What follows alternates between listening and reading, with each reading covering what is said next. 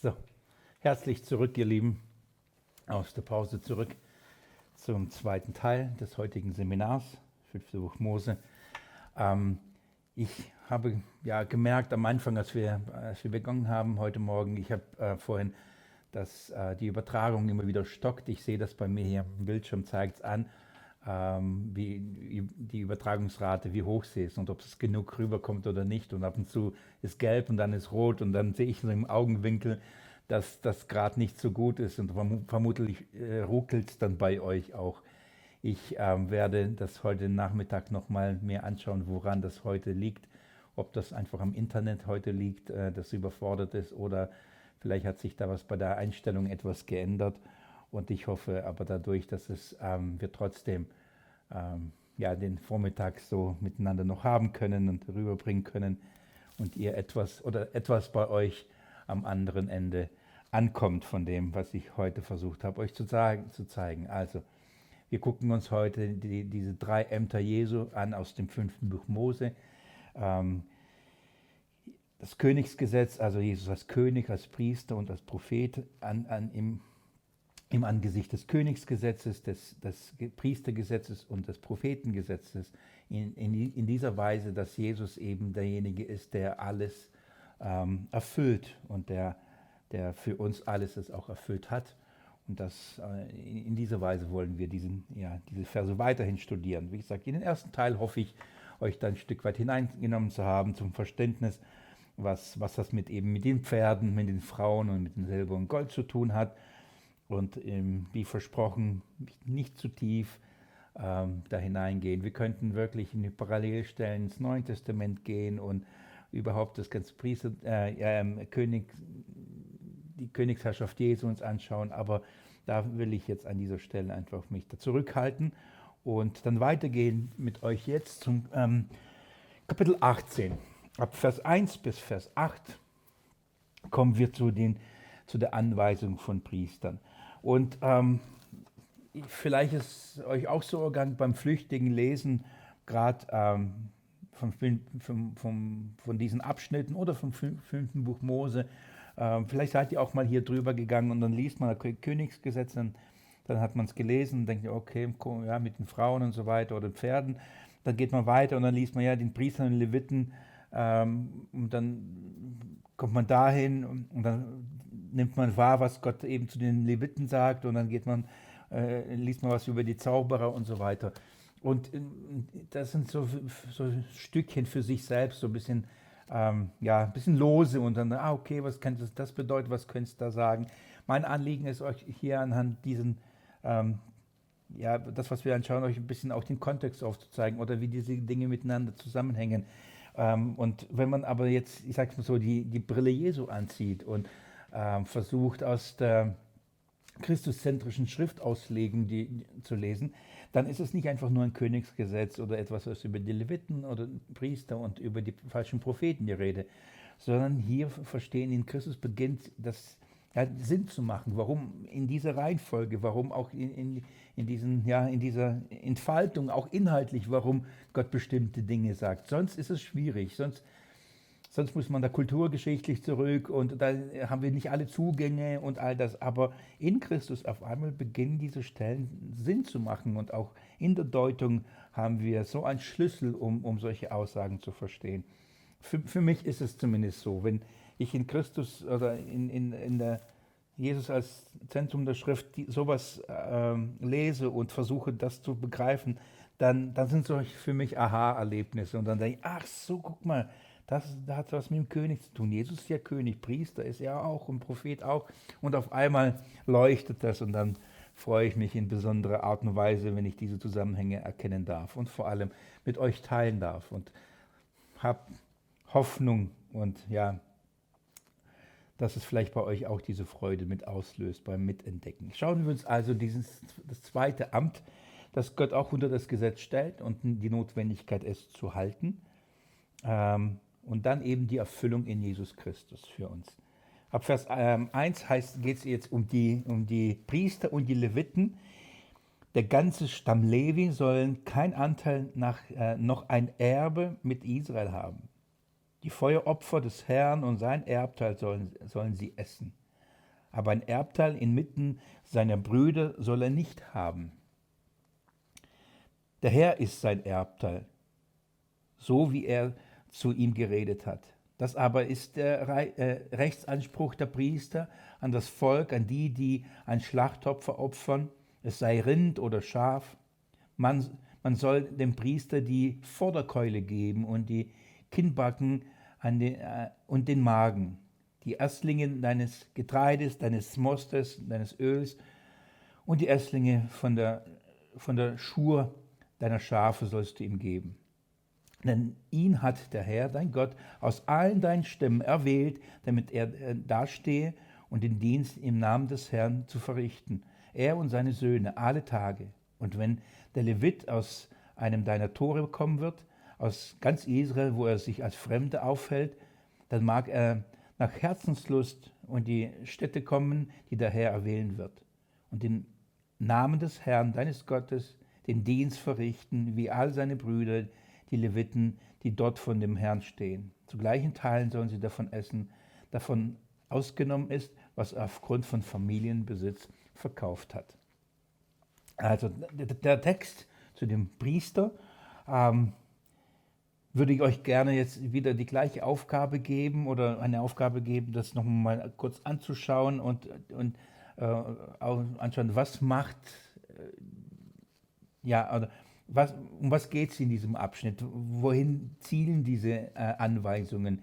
Was ist der Rechtsanspruch der, der Priester und der, der, Leviten? Was will Gott hier vermitteln? Was vermittelt die, dieses Gesetz?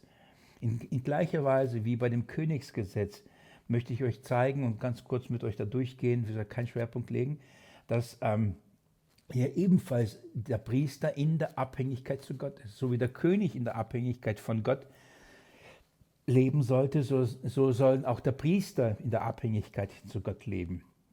Er wird für, für beiseite gestellt, er wird ähm, ebenfalls wie, wie der König von Gott erwählt wird, so wird auch hier der, der Priester von, ähm, von Gott erwählt.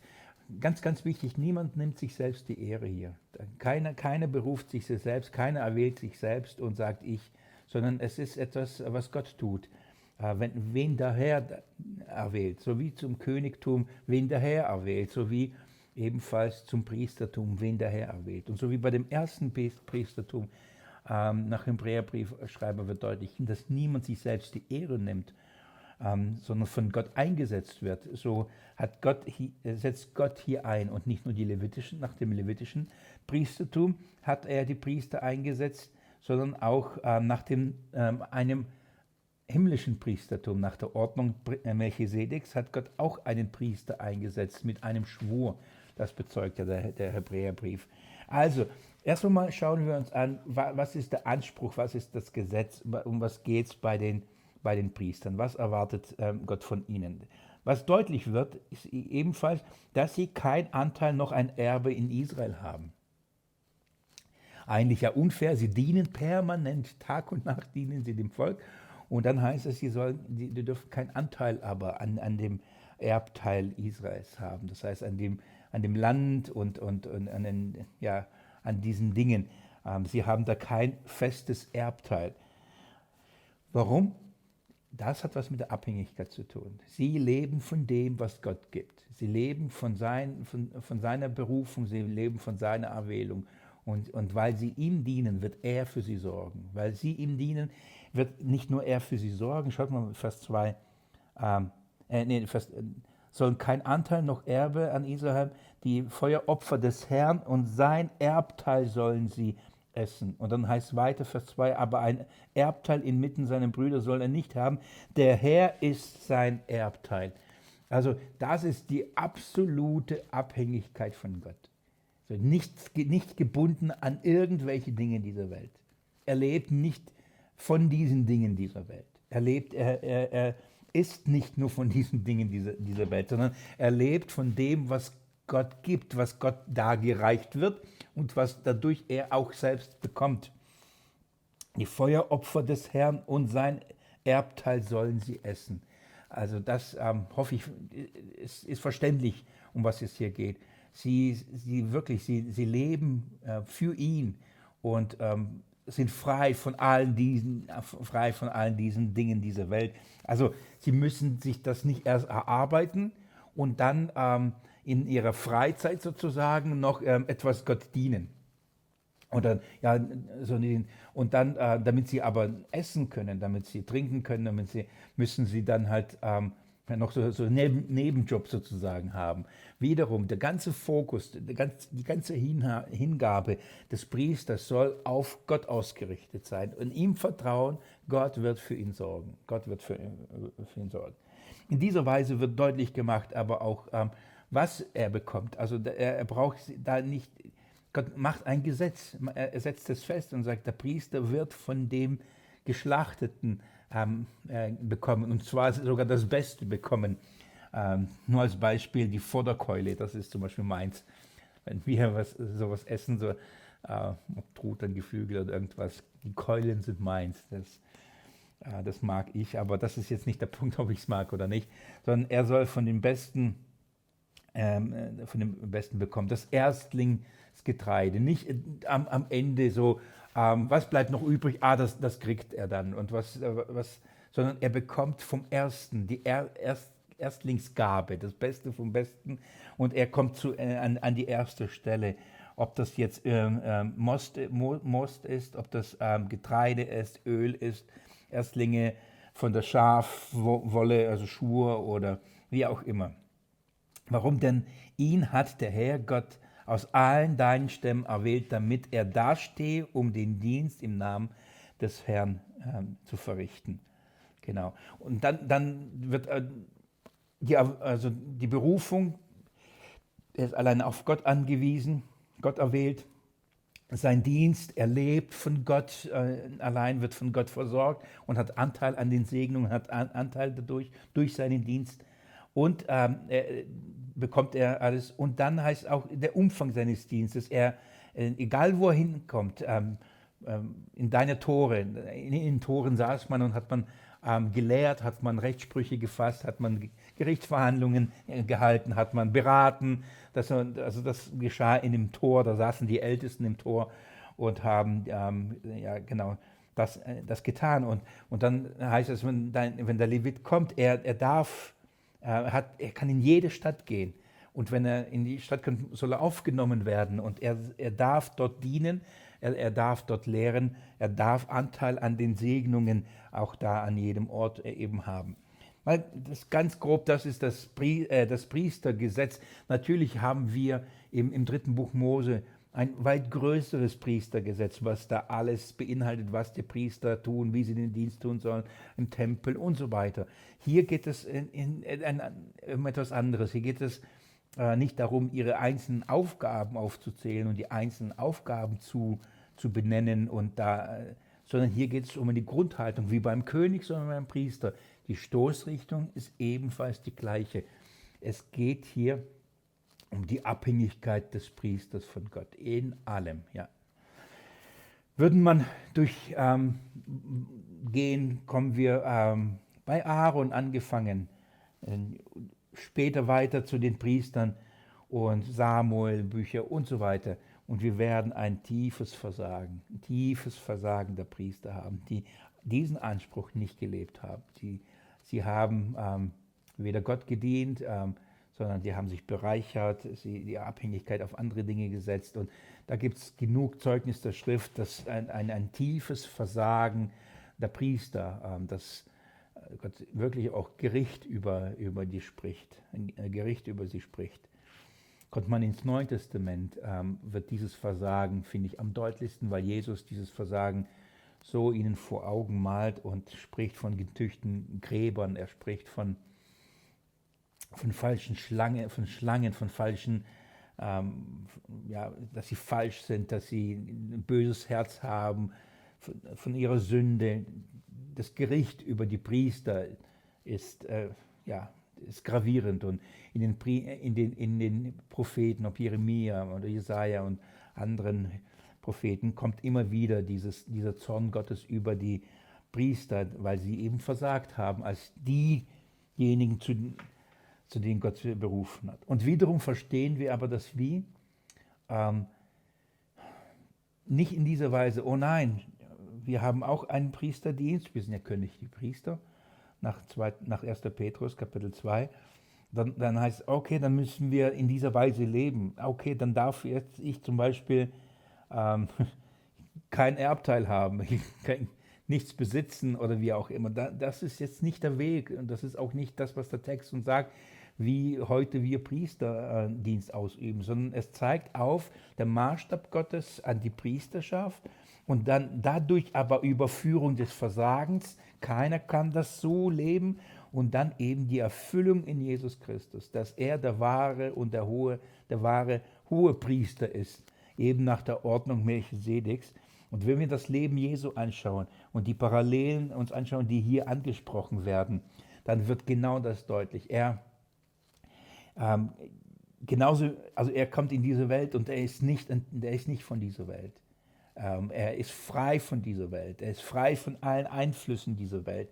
Er lebt in einer vollständigen Abhängigkeit vom Vater. So. In, in seinem priesterlichen Dienst, in, in allen Dingen war er, in allen Dingen war er auf, auf seinen Vater angewiesen und lebte in dieser bis in das Körperliche hinein, in die körperliche Versorgung. Ihr müsst ihr überlegen, Jesus, ähm, der, der Schöpfer dieser Welt, hat alles geliehen bekommen, wenn man das so sagen. Er hatte kein eigenes Haus.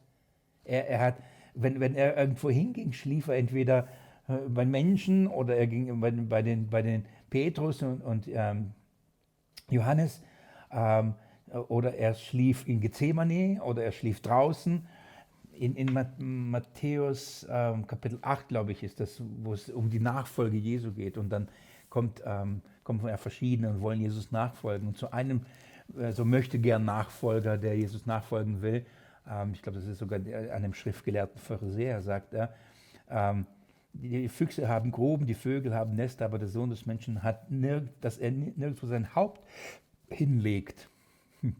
So, was er damit sagen will, äh, wenn du mir nachfolgst, und, und dann, dann, bedeutet das nicht ähm, Wohlstand, du wirst damit nicht reich werden, du, du wirst nicht Güter hier auf dieser Welt anschaffen, das Erb, Erbe, das du bekommst, ist, nicht, ist eben nicht von dieser Welt. Und er, er sagt, ich selbst, ich selbst habe nichts. Wenn du mir nachfolgen willst, ähm, ich habe hier nichts. Also kannst du nicht erwarten, dass du was, was ich, was alles haben wirst. Jesus macht deutlich, und das ist so, der, der, der lebte, er lebte als Hohepriester Priester in dieser Welt, als einer ohne Erbteil sozusagen. In einer, der immer einen Anteil an dem hatte, was als Opfer dargebracht worden ist. So lebt er. Ich, ich muss immer wieder darüber nachdenken, weil als, als ein Diener des Herrn und einer auch in Vollzeit man von Spenden lebt und dann ist es, das ist, damit muss man lernen, umzugehen auch das anzunehmen, das auch aus der Hand Gottes anzunehmen und nicht nur aus der Menschen, sondern die Menschen als Werkzeuge und Gaben Gottes zu nehmen, von denen man die Keulen und, und die Kinnbacken und, und das Erstlinge bekommt sozusagen und das aber aus Gottes Hand zu nehmen und somit auch ein gutes Gewissen darin zu haben, Freimut darin zu haben und nicht immer, ja, ihr versteht hoffentlich, was ich damit meine. Und der Schöpfer der Welt, der alles gemacht hat, dem alles gehört, war darauf angewiesen, ähm, auf Spenden. Er, er, er lebte davon. Äh, er lebte von dem, was dann gegeben worden ist, als Gaben gegeben worden ist. Judas hat es verwaltet, hat sogar da beraubt, hat sich da bedient in, die, in, in der Kasse, in dieser Spendenkasse und ähm, Jesus wusste das auch. Und auch selbst da lesen wir nirgendwo, dass er gesagt hat, Judas, das darfst du nicht machen, wovon sollen wir dann leben? Und das ist ja Spendengeld oder was weiß ich. Nein, er, das war nicht, das, das war nicht seine Sorgen. Seine Sorgen gingen da woanders hin, dass deine Geldgier ihn verraten würde und dass er deswegen ähm, enttäuscht von Jesus sein würde, weil er merken würde, er würde nicht in dieser Art und Weise reich werden in dieser Welt, wie er sich gewünscht hat. Also verriet er Jesus. Nein, er war habgierig und all das. Aber Jesus lebte in, in Abhängigkeit und er hatte immer genug. Immer genug. Er dankte Gott, er pries Gott. Schaut mal, er, er, nur als Beispiel, ja, er, er, er, wie, wie, wie, spricht man es richtig? Er hat sich ein, ein Haus ausgeliehen oder eine, ein, einen Platz zum Schlafen hat er sich permanent ausgeliehen. Er hat sich ein Esel ausgeliehen, als er nach Jerusalem äh, äh hineinritt. Ein Jungfohlen hat sich ausgeliehen. Er hat sich ähm, das Obergemach ausgeliehen. War auch nicht seins, als er sich da hinlegte. Er, er hat sich alles ausgeliehen. Wisst ihr was? Er hat sich sogar das Kreuz ausgeliehen. Denn dieses Kreuz war auch für jemanden anders eigentlich bestimmt. Dem Schöpfer dieser Welt, dem alles gehört, kam in diese Welt und hat sich alles ausgeliehen, lebte in, in dieser, nahm, nahm das an, was sie ihm gegeben haben, lebte von dem, was sie ihm gegeben haben, aß das, was sie ihm gegeben, gegeben haben. Ähm, und das Herrliche ist aber, und das, das, das mag ich hier, er bekam von der Erstlingsfrucht. Und wenn ich von der Erstlingsfrucht rede, dann, dann denken wir an die Feste und an die Erfüllung der Feste in Jesus.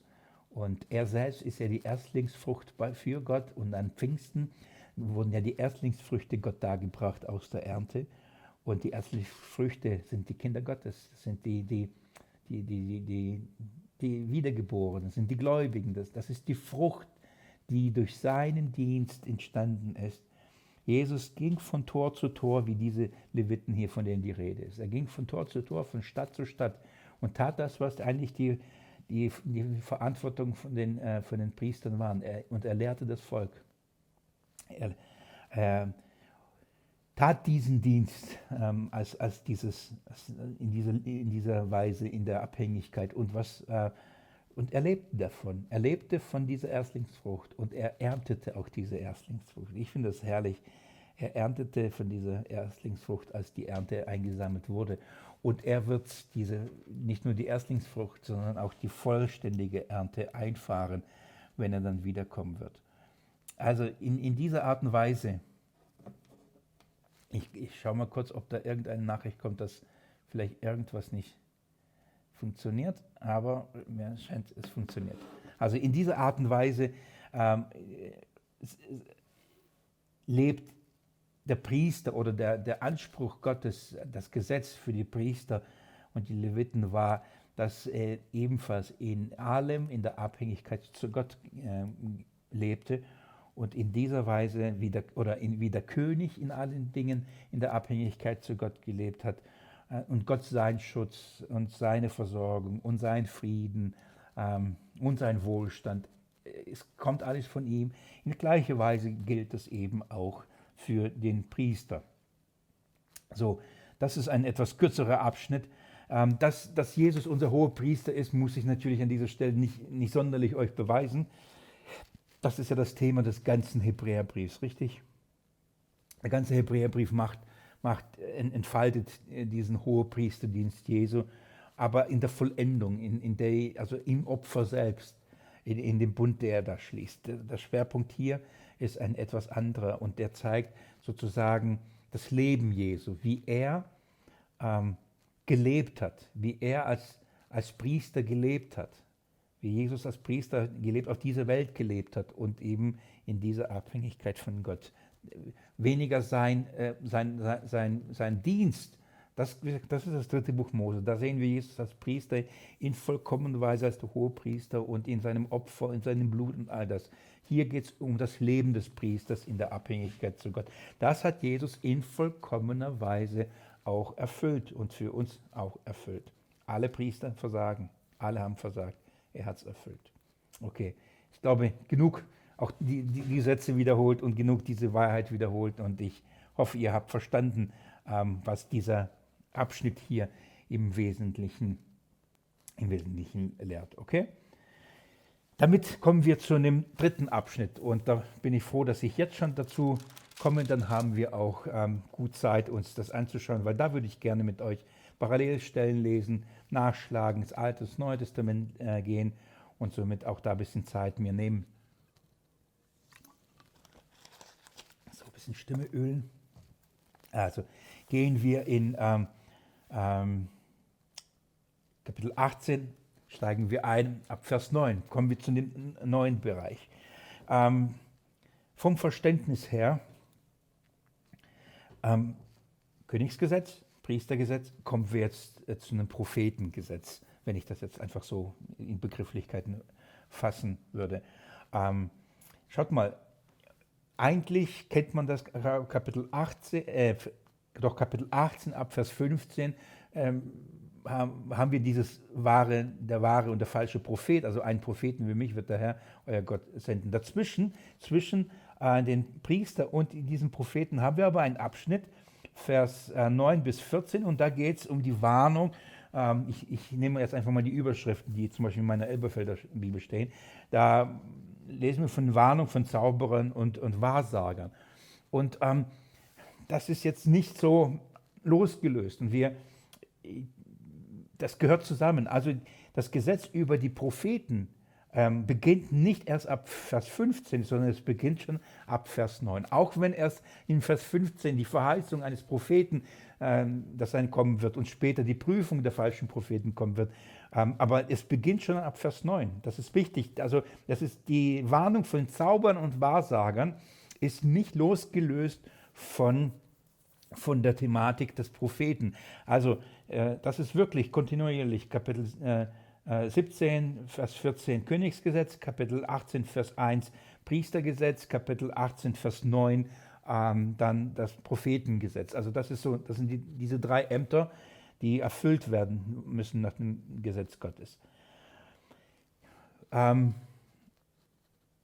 die, der Schwerpunkt der Aussagen, die wir hier haben, äh, ist genau das gleiche wie bei den anderen beiden Gesetzen, das König- und das Priestergesetz. Es geht hier genau das gleiche um die Abhängigkeit des Propheten oder die Abhängigkeit vom Propheten, ähm, wenn, wenn wir das jetzt so, so ausdrücken wollen. Es, die Abhängigkeit bleibt. Und von, da, von daher dieses Thema behalten und, Entschuldigung, und in diesem Thema auch die Verse 9 ein, äh, ab Vers 9 einordnen. Denn wenn man das, da, das nicht tut, dann, dann ist es, scheint so wie so ein Einschub oder so eine kurze Information noch über die, die Wahrsager und, und die Propheten. Lasst mich das nochmal vom Gedankengang mitnehmen. Der, der, der König, äh, er sollte sich, ähm, er sollte nicht aus, nicht, seine Königherrschaft nicht so tun, wie die Nationen es tun, also nicht aus dieser Welt diese Königsherrschaft ist nicht, äh, und dieser König ist nicht aus dieser Welt, sondern es hat was mit der Königsherrschaft Gottes in allen diesen Bereichen. Also ähm, nicht wie die Nationen nicht zu machen, sondern in einer anderen Ordnung des Königs, der Königsherrschaft soll die Königsherrschaft Gottes sein. Das ist ja das. Bei den Priestern genau das Gleiche. Sie sollen nicht ein Teil dieser Welt sein. Also sie sollen nicht in dieser Welt sein, nicht verwurzelt in dieser Welt. Deswegen kein Erbteil. Sie sind von, äh, sie gehören Gott und ihr Erbteil ist eben ein anderer Erbteil. Das alles, was Gott gehört, gehört auch ihnen. Also in diesem Sinne als, als Erbteil verstanden. Das ist also wiederum der Schwerpunkt ist, nicht, nicht ein Teil dieser Welt zu sein, soll, nicht von dieser Welt sein, auch nicht ein Teil von dieser Welt sein, sondern eben in allem abhängig von Gott sein. Das war der Schwerpunkt oder so die Stoßrichtung der, der, der, andere, der, der vorgehenden Abschnitte. Das ändert sich hier nicht. Das ändert sich nicht. Bei den Propheten ist es wichtig. Was ist die Aufgabe des Propheten gewesen? Die Aufgabe des Propheten ist doch in erster Linie ein Ruf äh, zur Buße, das heißt Umkehr zu Gott. Man, man, man, man, Gott ruft, Gott spricht durch einen Propheten. Gott teilt sich mit durch einen Propheten. Gott warnt das Volk durch einen Propheten. Gott richtet das Volk wieder aus durch einen Propheten. Und das, das ist es, was, ähm, was ein Prophetendienst ausmacht. Er, er ruft das Volk Gottes und bringt sie durch die Ermahnung, durch die, ja, durch, durch die Lehre letztendlich, durch die Lehre des, des Willen Gottes, bringt er sie zu Gott zurück. Und dann sagt der Prophet, so, wenn ihr das tut, dann wird das passieren. Wenn ihr das nicht tut, dann wird das passieren. Und so predigt er in gewisser Weise Segen und Fluch, Leben und Tod. Und, und prophezeit ihnen, wenn ihr umkehrt, dann prophezei ich euch im Wort Gottes, da, Gott wird das tun. Wenn, wenn ihr nicht umkehrt, dann prophezei ich euch im Wort Gottes, das heißt von Gott ergangenes Wort an mich, dann wird das geschehen. Das ist Prophetie. Prophetie ist wichtig, nicht losgelöst von, von, von, von dem Willen Gottes, die ist nicht losgelöst von, der, von dem Ruf und von dem Wort Gottes selbst. Ähm, das heißt, es, die Prophetie ruft immer zurück zu Gott und, und weniger ist es einfach eine, eine Voraussage für die Zukunft und über die Dinge, die man nicht kennt. So dass äh, der Aspekt des Voraussagens ist, ist damit mitbegriffen, aber hängt immer von Buße oder Nicht-Buße ähm, ab. So, das heißt, hier geht es darum, um das Hören auf Gottes Wort, das, das Wahrnehmen des Wortes Gottes. Die Quelle äh, der, der, Offenbarung, die Quelle der Prophetie, die Quelle der Worte, die dann ein Prophet redet. Woher kommen sie? Aus welcher? Ja, genau. Woher kommen sie? Und jetzt ist äh, der Schwerpunkt ist jetzt hier. Wo, von, von, ja, von was sind wir da abhängig? Und das Gesetz des Propheten ist, hört nicht auf die Wahrsager und, und die, die, die, die Zauberer und die Beschwörer und die Magier, dieser Welt. Also hört nicht auf ihre Weissagung, hört nicht auf ihre Quelle. Nicht die Quelle der Welt ist der Maßstab für die Prophetie, für, das, für, für, für die Offenbarung des Wortes Gottes, für das Verständnis des, des Wortes Gottes, sondern, dann kommt jetzt, dann, sondern auf, auf irgendjemanden und in dem Fall auf einen Propheten, den der Herr dann eben senden, senden wird. Und im Gegensatz dazu, dann muss man ja prüfen, wer ist von Gott gesandt, was, ist, was macht was macht diesen Propheten letztendlich aus. Also diese Warnung, die wir hier im Vers 9 bis 14 haben, ist in gewisser Weise eine, eine Hinführung zu dem einen wahren Prophet, zu der Quelle der Prophet, äh, des Propheten. So, äh, wir, wir sollen, von wem sollen wir abhängig sein? Auf wen muss man hören? Woher soll man die Quelle, die Quelle der Offenbarung bekommen? Und Gott sagt, nicht von denen dieser Welt. In dem Fall redet er eben, wie gesagt, von den, von den Wahrsagern, Zauberern, Beschwörern, Magiern und so weiter. Die nicht, auf, auf sie nicht hören, sondern auf den hören. Lass uns Vers 9 bis 14 lesen und dann werden wir wahrnehmen, auf wen soll man nicht äh, hören, von wem soll man nicht abhängig sein. Vielleicht ist es jetzt, um besser das zu formulieren in dieser ganzen Thematik, von wem sollte man nicht abhängig sein. Vers 9. Wenn du in das Land kommst, also merkt, das ist wiederum die, gleiche Thematik. Wenn ihr in das Land kommt, wenn ihr in das Land kommt und einen König euch machen wollt, macht es nicht so wie, von der, äh, so wie die Könige der Welt. Äh, wenn ihr in diesem Land seid bei den Priestern, dann ist dieses Land bei den Priestern nicht euer Land. Kein Erbteil ist es für euch. Jetzt äh, bezüglich des Propheten, wenn in das Land kommt, das der Herr dein Gott dir gibt, dann. Also jetzt wiederum, wie lebt man in diesem Land? Und da genauso die Abhängigkeit ist auf Gott und nicht auf dieses Land und das, was dort ist. Und dann heißt es, dass der Herr dein Gott dir gibt. Dann sollst du nicht lernen, es den Gräueln dieser Nation gleich zu tun. Also mach es nicht wie die Nationen. Das ist ganz stark. Mach es nicht wie die Nationen. Lerne nicht von ihnen. Lerne nicht von ihnen das Verständnis von, von Land, von Erbe, von, von Leben, von dem Willen Gottes. Nicht von ihnen lernen. Und dann äh, kommt, taucht es hier schon auf, es den Gräulen dieser Nation gleich zu tun. Freunde, das, was jetzt kommt, ist ein Gräuel vor Gott. Also das ist etwas, was abscheuliches, Gotteslästerliches. Und jetzt lesen wir, ich erkläre auch gleich warum. Was ist ein Gräuel? Was machen Nationen, was für Gott ein Gräuel ist? Was ist was machen die Nationen, was ihn lästert? Es soll unter dir niemand gefunden werden, der seinen Sohn oder seine Tochter durchs Feuer gehen lässt.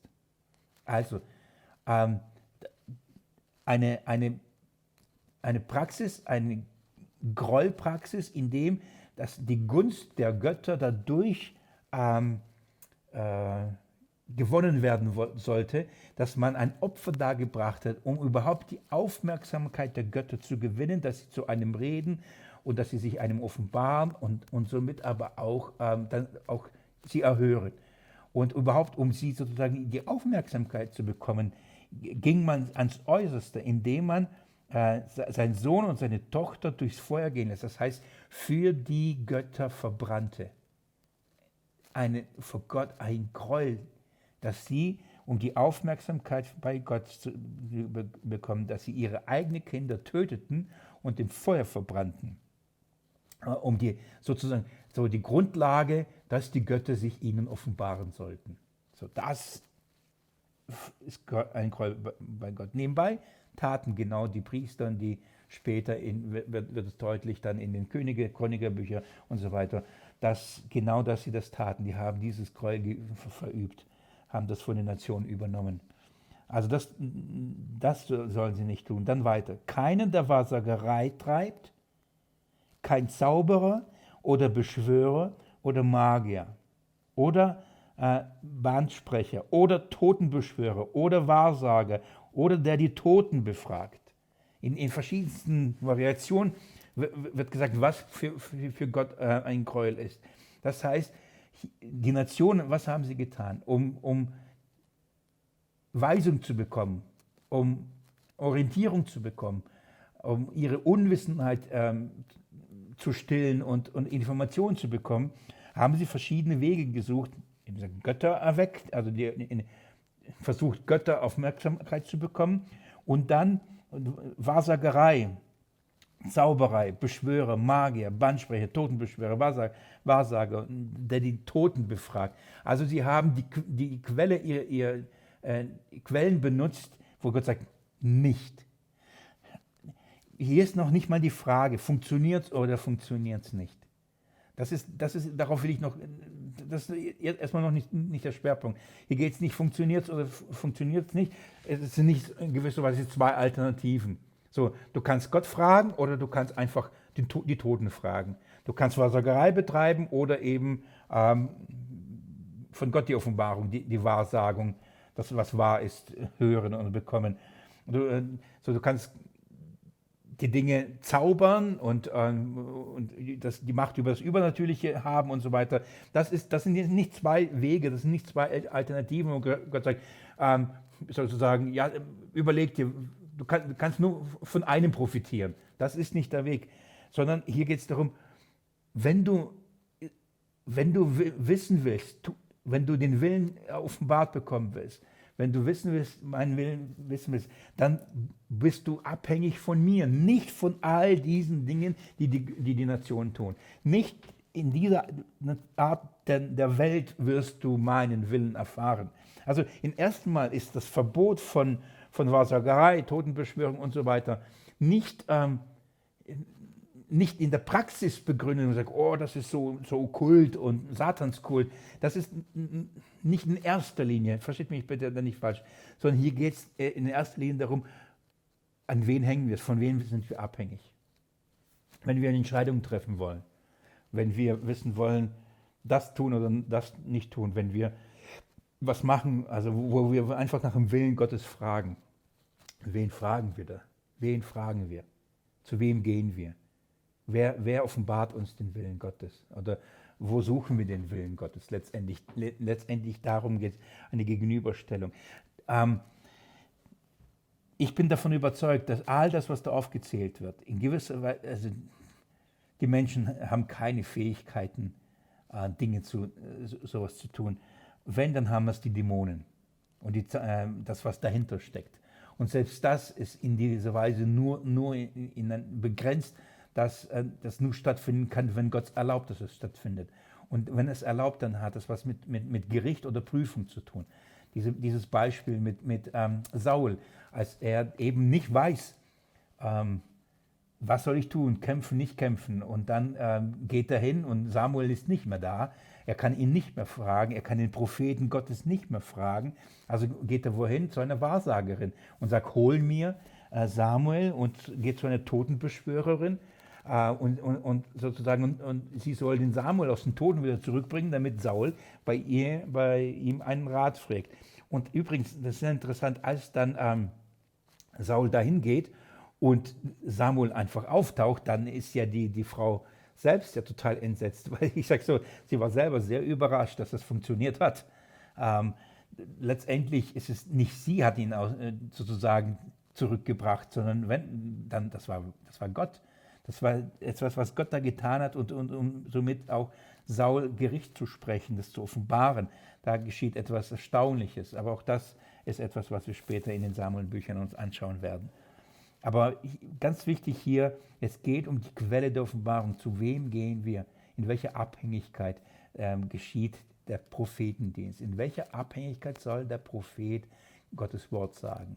Und da ist nicht wie die Nation, so wie der König nicht wie die Nation herrschen soll, die Priester nicht so leben wie die Priester dieser Welt, so darf da auch der, der Prophet nicht in der Abhängigkeit dieser Welt und nicht nach den Methoden dieser Welt, nicht nach den Quellen dieser Welt soll er sein, sondern in, in einer Abhängigkeit zu Gott ähm, soll er sein. Die Quelle des Wissens, Offenbarung ist in Gott.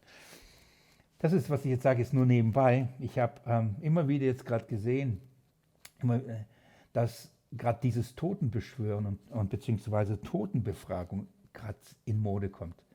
Es gibt so mehrere ähm, Menschen, und das wird gerade so aufgezogen, ähm, das ist für selbstverständlich, als ein erstaunliches Phänomen. Ähm, auf einem, sage ich mal, so sehr, sehr reichen Niveau gibt es so Totenbefrager, die dann für die Reichen dieser Welt und für die Stars dieser Welt mit ihren, mit ihren ähm, Großeltern, Eltern, Verstorbenen reden und ihnen sagen, sagen, ja, traue nicht um mich, ich bin nicht, ich bin, als ich gestorben bin, hatte ich keine Schmerzen oder was weiß ich. Und die Leute sind erstaunt, woher die all diese Informationen haben. Das, das, das läuft im Fernseher, das läuft äh, in, in, in, verschiedenen Kanälen, wo, wo man sie bewundert. Das sind Stars, die die Toten befragen und ihnen für die lebendigen Nachrichten übermitteln. Heute wird das als Programm angeboten. Die Schrift sagt ein Gräuel. Das ist ein Gräuel für Gott. Etwas, ähm, wo der Mensch keinen Zugang haben, hat und haben darf, etwas, wo er sich etwas anmaßt zu tun ähm, und eben nicht bei Gott bleibt und zum anderen, wo er sich öffnet, auch einer dämonischen, satanischen Welt. Es ist ein absolutes Gräuel für Gott. Und der, der Prophet Gottes darf das nicht tun. Das, das ist nicht auf der Grundlage, ähm, soll er dienen, sondern in der Abhängigkeit, in der Abhängigkeit der, also die sind die Verse 9 bis, bis 14, in gewisser Weise eben eine Einführung oder eine Hinführung zu der Prophetie dann jetzt, wo sollen sie aber ähm, hören, auf wen sollen sie hören. Und da müssen wir in zwei, zwei Richtungen das jetzt verstehen. Zu einem wird uns ein Prophet offenbart, ähm, wo es da, da hört, da hört, und zum anderen auch äh, ein Prophet, und der gleiche Prophet gezeigt, also auch gezeigt, was diesen Propheten ausmacht. Also wie er eben diese Abhängigkeit zu Gott gelebt hat. Also das Volk muss von ihm abhängig sein, auf ihn hören, aber genauso der Prophet auch selbst ist abhängig allein von Gott und sagt nur das, was er von Gott hört und nicht von Wahrsagerei oder sonst irgendwas. Ähm, auch wenn ich euch nicht sehe, könnt ihr mir soweit folgen, könnt ihr verstehen, warum ähm, diese Verse 9 bis 14 jetzt als Einschub sozusagen vorher äh, hier sind, die sind nicht einfach nur ein, ein Warnhinweis über die falsche, äh, über Wahrsager, Zauberer, sondern die sind eine Vorbereitung in gewisser Weise für diesen zentralen Abschnitt, den wir hier haben. Okay? Ich, ich hoffe, ihr könnt mir folgen an, an diesem Punkt. Ähm, so, dann würde ich sagen, was, was sagt die Zeit? Ja, ähm, wir haben noch ein paar Minuten in, in, die, in dieser Einheit. Das sind jetzt knappe Schulstunde, noch ein paar Minuten haben wir. Dann würde ich sagen, äh, lasst uns jetzt einsteigen in das Herzstück, also in, in, ähm, in das Eigentliche, also wo ich heute den Schwerpunkt legen möchte. So, die Sonne kommt langsam raus. Ich mache ganz kurz das runter. So, dann blendet es mich ja. Wunderbar. Also gut.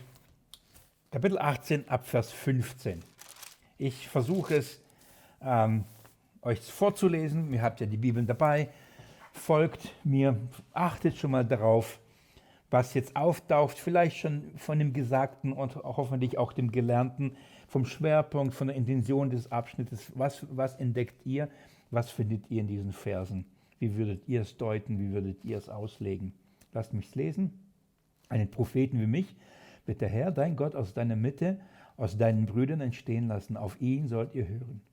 Nach allem, was du von dem Herrn, deinen Gott, am Horeb erbeten hast, am, am Tag der Versammlung, in dem du sagtest, ich möchte die Stimme des Herrn meines Gottes nicht länger hören und dieses große Feuer möchte ich nicht mehr sehen, damit ich nicht sterbe.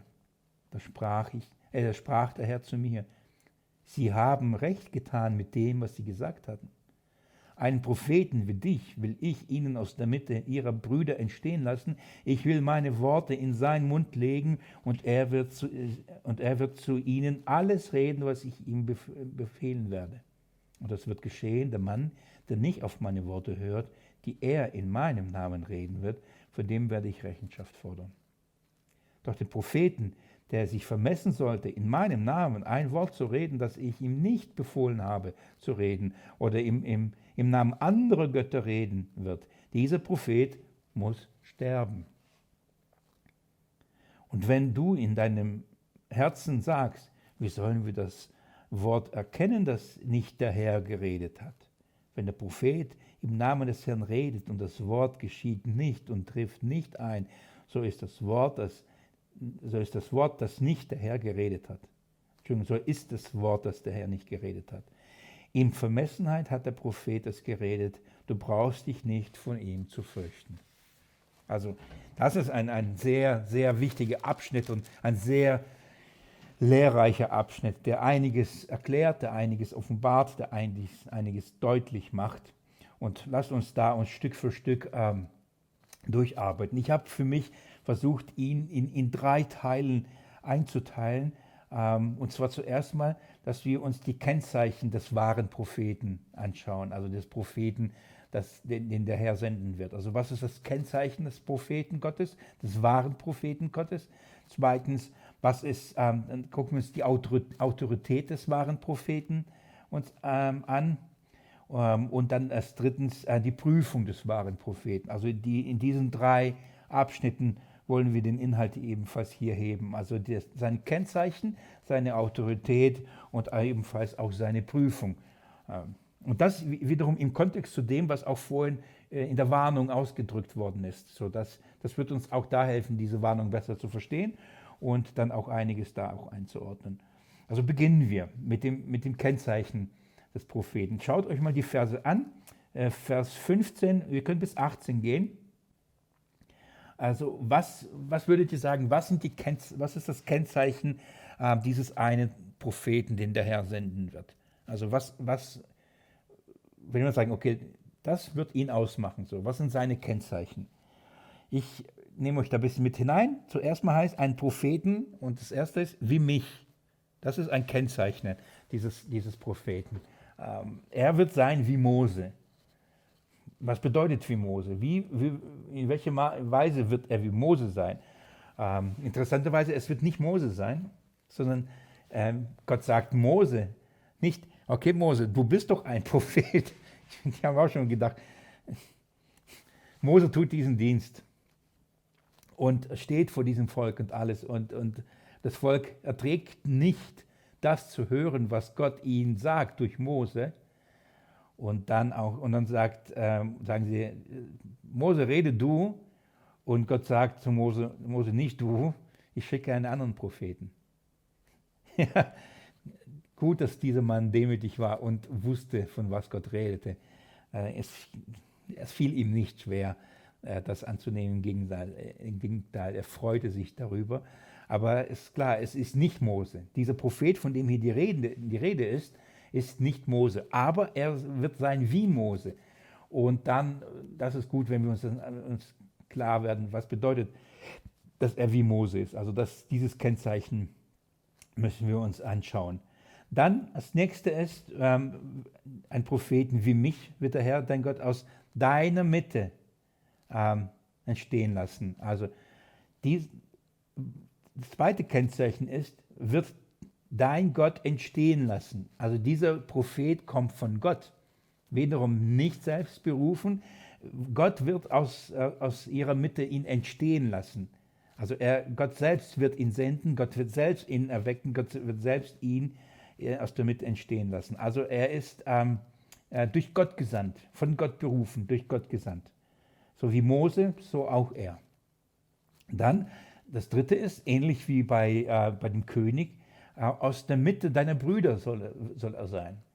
Also dieser Prophet ist, kommt nicht aus irgendeiner anderen Nation, sondern dieser Prophet ist ebenfalls aus dem Volk Gottes selbst. Er kommt aus dem Volk. Es ist schon, schon allein diese Tatsache, wie es immer wieder hier das zusammenkommt. Auf der einen Seite ist es von Gott erwählt und von Gott gesandt und von Gott geschickt. Und so, auf der anderen Seite aber ist er aus dem Volk. Und ähm, weil wir ja natürlich den wahren Propheten kennen oder den wahren König kennen, dann, dann, dann können wir, oder den wahren Priester, dann können wir es verstehen, dass er zugleich ähm, Mensch und zugleich Gott war, dass er zugleich von Gott kam, von Gott gesandt kam. Also Gott sandte ihn in diese Welt, er kam von Gott und zum, und zum, zum anderen, aber war er von, ähm, ähm aus, aus, dem Volk, aus dem Volk, also er war Mensch. Und diese beiden Dinge, von Gott gekommen und, und aus den Brüdern, aus dem Volk zusammengekommen, das, das sind diese zwei Naturlehre, allein schon in den Verheißungen, die wir hier haben, ähm, aus der Mitte der Brüder, aber von Gott gesandt. So, äh, dann heißt das, ähm, dann, ich sage, auf ihn sollen sie hören. Dann ist ein weiteres Kennzeichen, geht man mit Vers 18. Ein Propheten äh, wie dich, wird wiederholt, will ich ihn aus der Mitte deiner Brüder entstehen lassen, habe ich gerade gesagt. Ich will meine Worte in seinen Mund legen und er wird zu ihnen alles reden, was ich ihm befehlen werde. So, nächstes Kennzeichen ist, dass dieser Prophet wird nicht seine eigenen Worte reden. Das ist sehr wichtig. Er wird nicht seine eigenen Worte reden, sondern die Worte, die ähm, äh, Gott ihm gibt, die, die er in seinen Mund legt. Also das sind nicht seine eigenen Gedanken, nicht seine eigenen Worte, sondern die Worte Gottes wird er reden. Die Quelle der Offenbarung dieses Propheten ist nicht Wahrsagerei, Zauberei, Beschwörung, Totenbefragung, nicht nach dieser Welt, wie die Welt Dinge versteht oder erklärt, und, sondern er, er kommt direkt von Gott und er redet, was Gott sagt. Also es sind seine Worte, wirklich seine Worte. Und, so, und er wird zu ihnen alles reden, was ich ihm befehlen werde. Also er wird nicht nur die Worte Gottes in seinen Mund gelegt bekommen, sondern er wird auch alles das sagen, was Gott ihm sagt. Nicht nur sagen, was Gott ihm sagt, sondern alles sagen, wird nichts zurückhalten. Wird nicht denken, oh nee, wenn ich das sage, dann gibt es Ärger, also das behalte ich mal für mich. Das können sie nicht vertragen oder wie auch immer, sondern er, was Gott ihm sagt, das musst du sagen, mit aller Konsequenz, mit allen Folgen, die es mit sich bringen wird, das wird er tun und wird ihnen alles lehren. So, und er wird zu ihnen reden, was ich ihm befehlen werde. Sowas. Das, ist, äh, das sind starke Kennzeichen von, ähm, von diesem wahren Propheten. So, äh, wie Mose, ähm, von Gott gesandt, aus der Mitte des Volkes, des Volkes Gottes wird er sein. Er wird die, die Reden, wird von Gott die Worte empfangen und alle Worte Gottes, die er empfangen hat, wird er auch weitergeben. So, mal ganz grob zusammengefasst sind das die Kennzeichen ähm, des Propheten. Das Erste, was wir uns miteinander dann anschauen müssen, ist, oder das Erste, was wir uns anschauen, nicht dann, sondern das, was wir anschauen müssen, ist, wir müssen kurz un untersuchen, ähm, was bedeutet wie Mose. Also das erste Kennzeichen. Was, ist, was bedeutet wie Mose? Von, ähm, also ist klar, es ist, es ist nicht Mose, aber ein wie Mose. Und nebenbei, ab diesem Moment, ab, ab, sozusagen ab diesem Moment der Schrift, ähm, zieht sich eine weitere Linie durch, das, äh, durch die ganze Bibel bis ins Neue Testament, wo das Volk Gottes permanent auf diesen einen wartet, auf diesen einen Propheten wartet. Und, ähm, und das war immer sozusagen, das war immer die Frage, ähm, jedes Mal, wenn, wenn ein Prophet aufstand, war sozusagen die Frage, ist er es? Ist, ist, ist es jetzt der Prophet, von dem Mose geredet hat? Weil alle warteten jetzt auf diesen einen Propheten. Und ein Prophet kam nach dem anderen. Wir sind jetzt ziemlich am Anfang, wir sind bei Mose hier. Und wie viele Propheten sind da gekommen? Wie viele Propheten sind aufgestanden? Wie viele wurden auch von Gott gesandt? Natürlich, wie viele gab es auch falsche, falsche Propheten? Ähm, aber trotzdem, die Frage war immer, ist es der, ist es der, ist es der? Genauso wie bei der Königslinie. Wie bei der Königslinie des Nachkommens äh, Adams äh, äh, und so weiter, die, die, dann, die dann lief über Abraham, über David und so weiter. Und dann äh, die, die Königslinie. Und die Frage ist, ist, ist, es, ist es der Samen, der der Schlange in den Kopf zermalmen wird? Ist es der, ist es der? Für uns die Bibel ja diese Linie, die äh, euch mittlerweile auch gut bekannt ist. Und genauso gibt es in gewisser Weise so eine äh, Erwartung und, und eine Linie, die durch die Propheten hindurchgeht. Und die Frage, ist, ist es der Prophet? Ist es der Prophet? Ist es der Prophet? Sie, sie, Gott sagt, er wird euch sagen und ihr auf ihn müsst ihr hören, Und äh, Mose ist es nicht. Und dann ist, ja wer, ja, wer ist das? Kommt er, kommt er, kommt er? Also diese Frage nach diesem einen Propheten. Schaut mal, geht mal mit mir in, ins Johannesevangelium. Johannesevangelium, Kapitel ähm, 1, glaube ich, ist das. Ich schaue mal gleich. Lukas. So, gleich. Johannes, ah, nee, ist nicht Johannes 1. Das ist, ähm,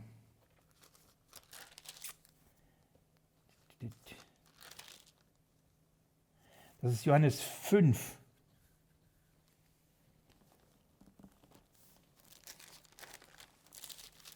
Ach so, nee, nee. Ah, ich, jetzt weiß ich, warum ich Johannes, Johannes, Moment, habt ganz kurz Geduld mit mir. Ja, Johannes 1. Ich entschuldige mich. Geht mir, mir zu, zuerst in Johannes 1. Da heißt folgendes: ähm, Das sind die ersten Jünger, die, die Jesus beruft, die ihm nachfolgen. Also da, da haben wir äh, Petrus und dann äh, mit seinem Bruder Johannes und dann ähm, nicht Johannes und Philippus. Schaut mal, ich lese ab Vers 41. Dieser findet zuerst seinen eigenen Bruder Simon und spricht zu ihm. Wir haben den Messias gefunden, was übersetzt ist Christus. Und er führte ihn zu Jesus. Und der, Jesus blickte ihn an und sprach, du bist Simon, der Sohn des Johannes. Du wirst Käfers heißen, was übersetzt wird Stein. So, ja, Vers 43. Am folgenden Tag wollte er nach Galiläa aufbrechen und er findet Philippus. Und Jesus spricht zu ihm, folge mir nach. Philippus aber war von äh, Bethsaida, aus der Stadt des Andreas und Petrus. Genau, das, das, die, das ist der Bruder. Ich habe Johannes, glaube ich, vorhin auch gesagt. Ja? Das ist Andreas, der Bruder von Petrus. Dann heißt es, Pe äh, Philippus findet Nathanael und spricht zu ihm, wir haben den gefunden, von dem Mose in dem Gesetz geschrieben hat und die Propheten. Also, das, als, als Philippus zu Nathanael kommt, dann, dann ist das, wir haben den gefunden, von dem Mose geschrieben hat. Und dann sagt, die Propheten haben auch davon geschrieben, das wissen sie. Aber er sagt, von dem einen, von dem Mose geschrieben hat. Und wenn er das sagt, wir haben, von, wir haben den gefunden, von dem Mose geschrieben hat, dann, dann, dann bezieht sich das auf diese Prophezeiung. Nicht nur, aber im, im Wesentlichen, weil hier wird konkret formuliert, einen Propheten wie mich wird der Herr Gott senden. Und so lebten sie permanent eben in dieser Erwartung, ist es jetzt dieser Prophet, ist es, ist es er, ist es er. Ist es dieser Prophet, auf den sie ähm, permanent warten. Also Mose hat doch von dem einen geschrieben. Die Frau am Jakobsbrunnen, auch das habe ich euch immer wieder ähm, bezeugt und gesagt, als sie mit Jesus redet, ähm, dass ist ja eine Samariter, Samariterin, kenne nur die fünf Bücher Mose, ähm, beziehungsweise akzeptieren sie nur, äh, akzeptierten nur die fünf Bücher Mose. Und da sie eben in dem Gespräch mit Jesus ist, in Kapitel 4 ab Vers 25, ähm, Johannes Kapitel 4 ab Vers 25 heißt es, die Frau spricht zu ihm, ich weiß, dass der Messias kommt, der Christus genannt wird. Wenn jener kommt, wird er uns alles verkündigen. Jesus spricht zu ihnen, ich bin es, der mit dir redet. Die Frau sagt, ich, wir wissen was. Und die sagt, wir wissen, der Messias wird kommen. Interessanterweise ist der Prophet dann der Messias. Und dass, dass er Gesalbte ist, der, der Christus. Aber dann sagt sie, wenn er kommen wird, wird er uns alles verkündigen. Sie, sie, sie bezieht sich auf das, was Mose gesagt hat. Was? Auf ihn, wenn er, wenn er wird meine Worte reden, auf ihn sollt ihr hören. Ich will meine Worte in seinen Mund legen und er wird zu ihnen alles reden. Und sie sagt, wir wissen es, er wird uns alles verkündigen. Er wird uns alles verkündigen. Sie, das heißt, die Frau, ähm, die hatte dieses Verständnis und auch diese Erwartung, da wird jemand kommen, von dem Mose geredet hat, und, und, wenn, und er wird uns endlich alles sagen. Es, es, wird ein Prophet kommen, der uns wirklich endlich alle Worte Gottes, die wir wissen sollen, er wird sie uns sagen. Auf ihn sollten wir dann hören.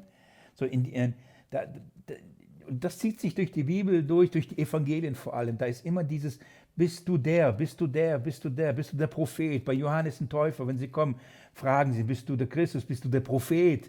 Und wenn sie das fragen, dann haben sie immer dieses Verständnis. Mose hat doch gesagt, und da wird eine kommen. Und bist es? Bist du es? Bist du es? Johannes hat es ja von sich selbst, obwohl er ein Prophet war, gesagt, das bin ich nicht. weil er eben nicht der, nicht der Messias, nicht der Christus, nicht Jesus ist. Ähm, sondern Mose redet hier eben nicht von sich selbst, sondern er redet von dem, der kommen soll, der das alles äh, verkündigen und lehren wird. Also ein Propheten wie mich. Aber was, was bedeutet wie mich? So, nochmal, was bedeutet für mich? Das machen wir nach einer Pause. Wir sind schon wieder eine Stunde und ähm, ich gebe euch noch mal zehn Minuten ungefähr ähm, und meine Stimme kurz zu erholen und dann ähm, machen wir die nächste Runde. Ich glaube, mit dieser Runde war das Stream, zumindest was ich sehe, besser gewesen. Müsste etwas ruckelfreier sein. Wahrscheinlich lag es wirklich an der Leitung, weil ich hier immer schön grün sehe.